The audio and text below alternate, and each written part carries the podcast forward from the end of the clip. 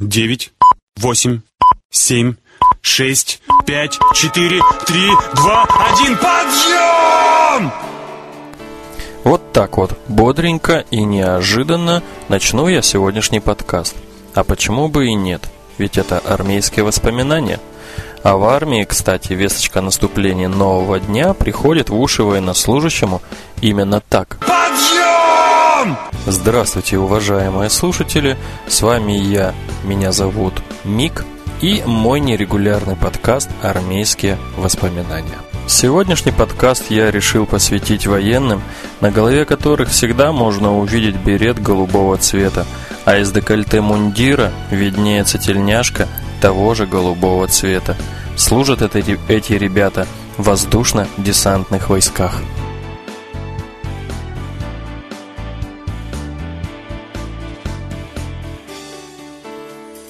ВДВ – воздушно-десантные войска. Высокомобильный род войск быстрого реагирования, предназначенный для охвата противника по воздуху и ведения боевых и диверсионных действий в его тылу. ВДВ Российской Федерации является резервом Верховного Главнокомандующего Вооруженными силами и могут составлять основу мобильных сил быстрого реагирования. Они подчиняются непосредственно командующему ВДВ и состоят из воздушно-десантных дивизий, бригад, отдельных частей и учреждений. Командующий ВДВ на сегодняшний момент является генерал-лейтенант Владимир Анатольевич Шаманов, назначен указом президента Российской Федерации от 24 мая 2009 года.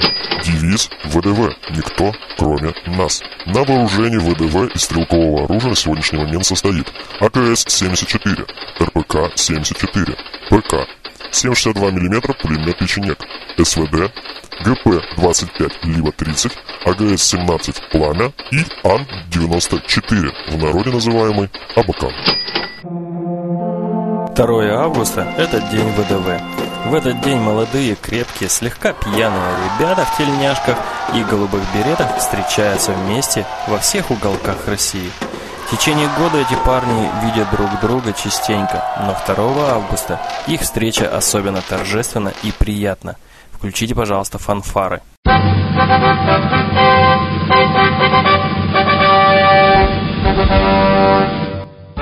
Спасибо.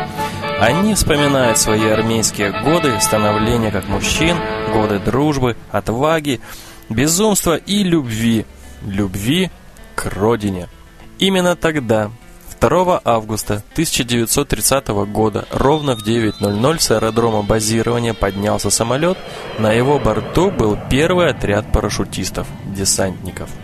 А тогда проходили опытно-показные учения военно-воздушных сил Московского округа военного в районе Воронежа.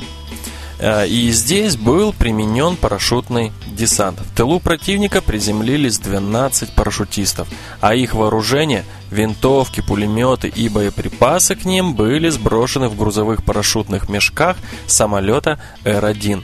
Ответственными за подготовку и реализацию данного проекта были военные летчики Минов и Машковский. Эта дата считается днем рождения военно, э, простите, воздушно-десантных войск.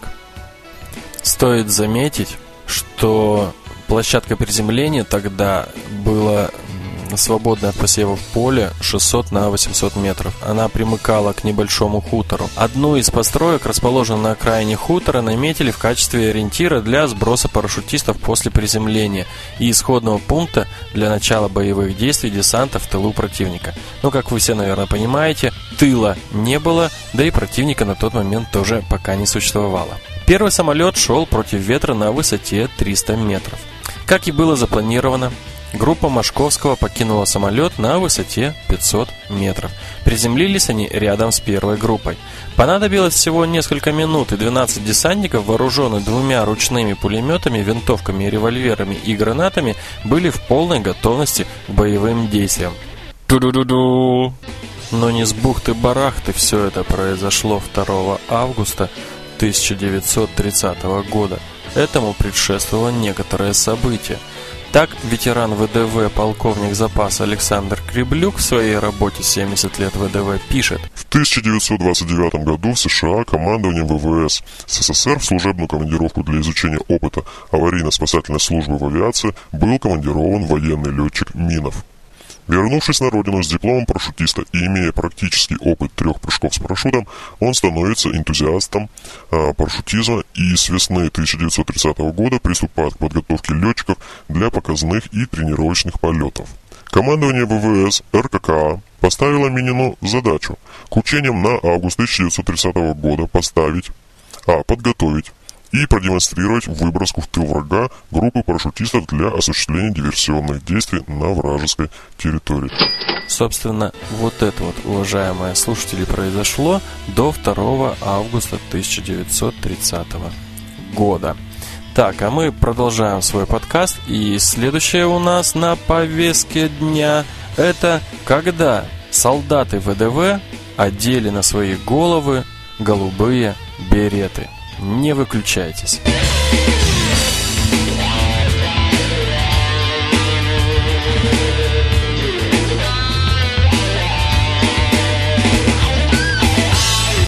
Спасибо, что остались со мной и моим подкастом «Армейские воспоминания». А я, в свою очередь, продолжаю. Напомню, что сегодняшний подкаст будет посвящен полностью воздушно-десантным войскам. Итак, когда же десантники одели на свои головы голубые береты? Если вы считаете, что это произошло тогда же, когда были созданы первые подразделения десантников, вы круто ошибаетесь. Это произошло намного позже. Легендарный главком ВДВ Василий Маргелов справедливо посчитал, что негоже самому элитному роду войск ходить в той же форме, что и простая пехота, в смешных пилотках и кирзачах по колено – он поставил этот вопрос в ЦК КПСС. Там его поддержали. И в 1969 году у десантников официально появились голубой берет, тельняшка и укороченные сапоги. Многие, наверное, зададут вопрос, а почему же э, все-таки голубые береты, а не другой цвет? Вот сами десантники на rvdku.ru Семен, Семен. rvdku ру, еще раз повторю, этот сайт, откуда я беру сейчас эту информацию. Сообщают. Погоны и береты десантника синие, только несколько высветленные. Вопрос цвета как носителя символа – вопрос принципиальный, как и цвет флага. Голубой цвет навязали Маргелову в главпуре, а, чтобы не пугать супостата новым и могущественным родом войск. Тогда у всех были на слуху, на слуху миролюбивые голубые каски а, войск ООН. А, мы тогда решили не отставать от духа времени. Говорят, слабые народы миролюбивы, Дабы скрыть свирепые мускулы самой мощной армии в мире, мы позволили себе голубую слабину. Цвета бывают холодные, теплые, ярые, нейтрально-серые, отрешенно-черные, но и слабые – Голубой цвет мил, но по-житейски он несет в себе некоторую слабость в коленках. Продолжение хотелось бы вот еще добавить. Для меня тоже это в диковинку. Я всегда считал, что голубой цвет э, десантников связан все-таки с небом, потому что это воздушно-десантные войска. Люди, которые э, приступают к ведению боевых действий после того, как приземляться на землю с неба. Вот, но в свою же очередь вот десантники и уточняют. Но есть более могущественный фактор в пользу синих беретов. А, до войны десантники носили темно-синие пилотки, а всю войну не снимали синие петлицы с серебристыми птицами, а синие пилотки прятали на груди, чтобы надеть в самых смертельных, чтобы надеть в самых смертельных боях. Десантники не имеют права изменять боевым цветам отцов. Вот поэтому, наверное, все-таки берет у десантников голубой. А мы продолжаем наш подкаст. И в продолжение подкаста хочется сделать маленькую справочку. Уважаемые подслушатели, не рассчитывайте на то, что воздушно-десантные войска начали э, свое существование в России или в СССР только с 1930 года. Вот что об этом говорит история. Но не стоит думать, что до этого Красная Армия не знала воздушных десантных операций. Э, в ходе борьбы с басмачеством в 1927-29 годах в Средней Азии неоднократно мобильные боевые группы чоновцев высаживались с самолетов посадочным способом. Известны также факты аналогичных десантов и в годы гражданской войны. Но высадка в Воронеже в 1930 году 2 августа стала совершенно новым поворотным событием в развитии мировой военной мысли и практики. Такое маленькое отступление, как бы возвращаю вас в начало подкаста. И еще так вот э, наброс... буду делать небольшие наброски э, звуковые. Что такое парашют? Кто знает, что такое парашют? Поднимите руку, пожалуйста. Сидоров, ты знаешь? Нет, не знаешь. Ну хорошо, тогда я вам расскажу. Парашют от греческого пара против и французского щуте падение. Устройство для торможения объекта, движущегося в воздушной среде.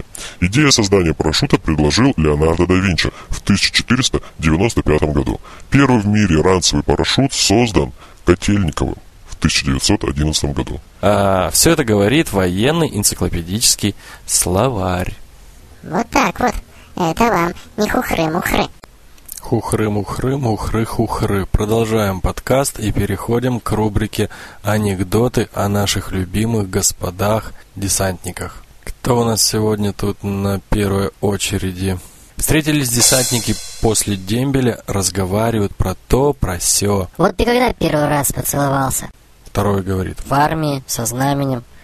А потом сорвался и понеслось. Значки, вымпелы.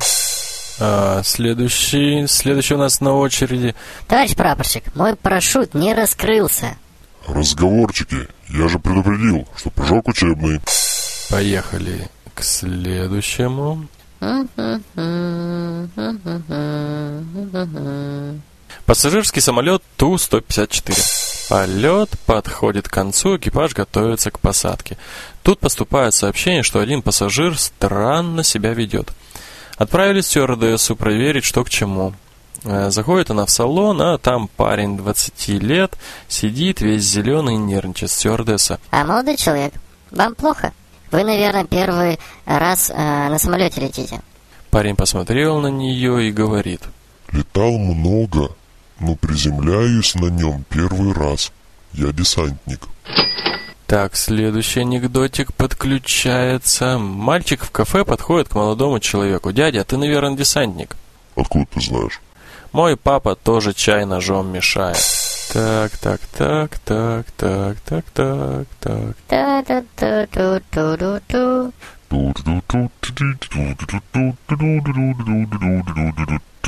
Так, и последний, последний, самый смешной и самый точный а, анекдот про десантников.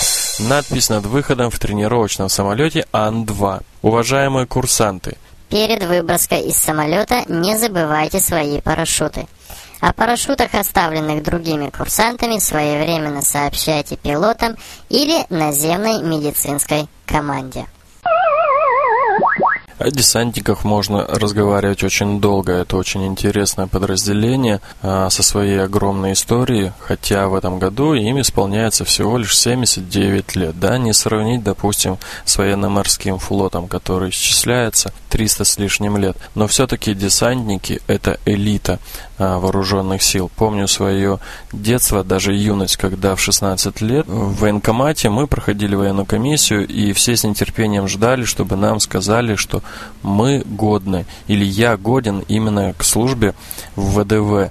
И как было иногда грустно, когда проходишь всех этих врачей, они ставят свою резолюцию, там, здоров, здоров, зрение это такое-то, вот нервные клетки такие у тебя, а потом уже приходишь на мандатку, где э, опытные и э, взрослые командиры выносят вердикт, э, для чего же ты годен в этой жизни. Печально было слышать такие слова, что годен там, допустим, служить в связи, э, в батальонах обеспечения, в инженерных войсках, там, в космические войска можешь пойти, на подводной лодке можешь служить. А так хотелось услышать, что ты годен в ВДВ. Почему-то вот в то время было бытовало такое мнение, что ВДВ это туда идут мужчины служить именно вот мальчишки, которые потом превратятся в мужчин. А остальные рода войск это просто вот обычно такая служба. А из десантных войск уже выходишь подготовленным, крепким, психологически крепким, физически крепким, и на жизнь смотришь совершенно по-другому. И в конце сегодняшнего подкаста мне бы хотелось э, сказать о погоде в армии. она по-прежнему, уважаемые подслушатели, неустойчивая. И неустойчивая только из-за того, что мы к вооруженным силам с вами относимся очень плохо. Вот небольшая заметочка с сайта nvo.ng.ru. Независимое военное обозрение. Накануне Дня десантника командир ВДВ Э, генерал-лейтенант Владимир Шаманов, который совсем недавно стал командующим ВДВ, по традиции встретился с журналистами. Ну, вначале пошутил, довольно-таки вот хорошо пошутил, надо бы это запомнить. И действительно, средством массовой информации прямо вбить в голову. Он сказал так. Не пишите, как наши ребята в фонтанах купаются. Не делайте им рекламы. Может, перестанут этим заниматься. И дальше беседа уже пошла о достигнутом э, ВДВ и о той реформе, которая происходит сейчас в ВДВ. Совсем недавно, если кто-то следит за новостями об армии, то, наверное, слышали, что ВДВ подпадала под реформу сокращения. Каждый, если мне память не изменяет, то каждый четвертый или пятый десантник должен был быть сокращен. Это, конечно, не очень хорошо. Вот, но с приходом господина Шаманова что-то все-таки изменилось, там на чем-то он настоял. Авторитет у него, в принципе, очень большой в вооруженных силах. Батя его зовут некоторые ребята. Вот, и журналисты тут отреагировали на беседу с ним. Один из журналистов, сейчас я попытаюсь найти его имя, но вот, к сожалению, имени его журналиста не вижу. Но суть не в этом. Вот что он пишет. Мы слушали ком э, командующего ВДВ, делали запись на диктофон и в журналистские блокноты. А в голове параллельно с этим крутилась незамысловатая мысль, как много зависит в войсках от личности командира. И теперь уже мое маленькое отступление. Действительно, в армии очень много зависит от командира. А, я помню приход молодых офицеров уже в 21 веке, в начале 21 века это было нечто. Люди форме с, с двумя звездочками, один, одним просветом на погонах, которые заточены умом только в одном направлении. Как взять кредит, а, сколько надо заплатить за кредит, вообще условия кредита э, для того, чтобы получить машину. И в армию пришли, в принципе, для того, чтобы получить квартиру. С такими командирами, уважаемые родители, мамы и папы, там папы, касается тех, кто не служил в вооруженных силах, я хочу вам сказать, что с такими командирами хорошо в армии не будет. Но, пожалуйста, не забывайте, что все это ваши дети. Это сыновья, которые становятся офицерами, и сыновья, которые идут в армию и э, чудят там дедовщину, не, не уставные взаимоотношения, помните, это ваши дети. Вы виной этому, а не командиры. В первую очередь, вы, уважаемые родители. Так, ну немножко тут отошел в стороночку, это чисто мои эмоции, ответ на многие вопросы. Как, почему же плохо в армии? Плохо в армии, потому что плохо с нашими детьми а не в армии. Плохо. Что-то под конец подкаста я уже совсем расклеился, грустным голосом говорю. Наверное, просто устал. Э, много времени мне потребовалось для того, чтобы записать этот подкаст, и еще больше времени для того, чтобы собрать информацию. Э, мир не стоит на месте, вооруженные силы тоже не стоят на месте, все меняется, за всем надо успевать следить. Э, и все-таки в окончании своего подкаста я хочу сказать слова благодарности всем офицерам, всем солдатам, всем сержантам и всех, всем прапорщикам ВДВ за то, что вы, ребята, такие есть. Действительно, никто, кроме вас, не сделает то, что вы делаете. То, что у вас прописано э, в ваших приказах, уставе и так далее. Оставайтесь всегда такими же.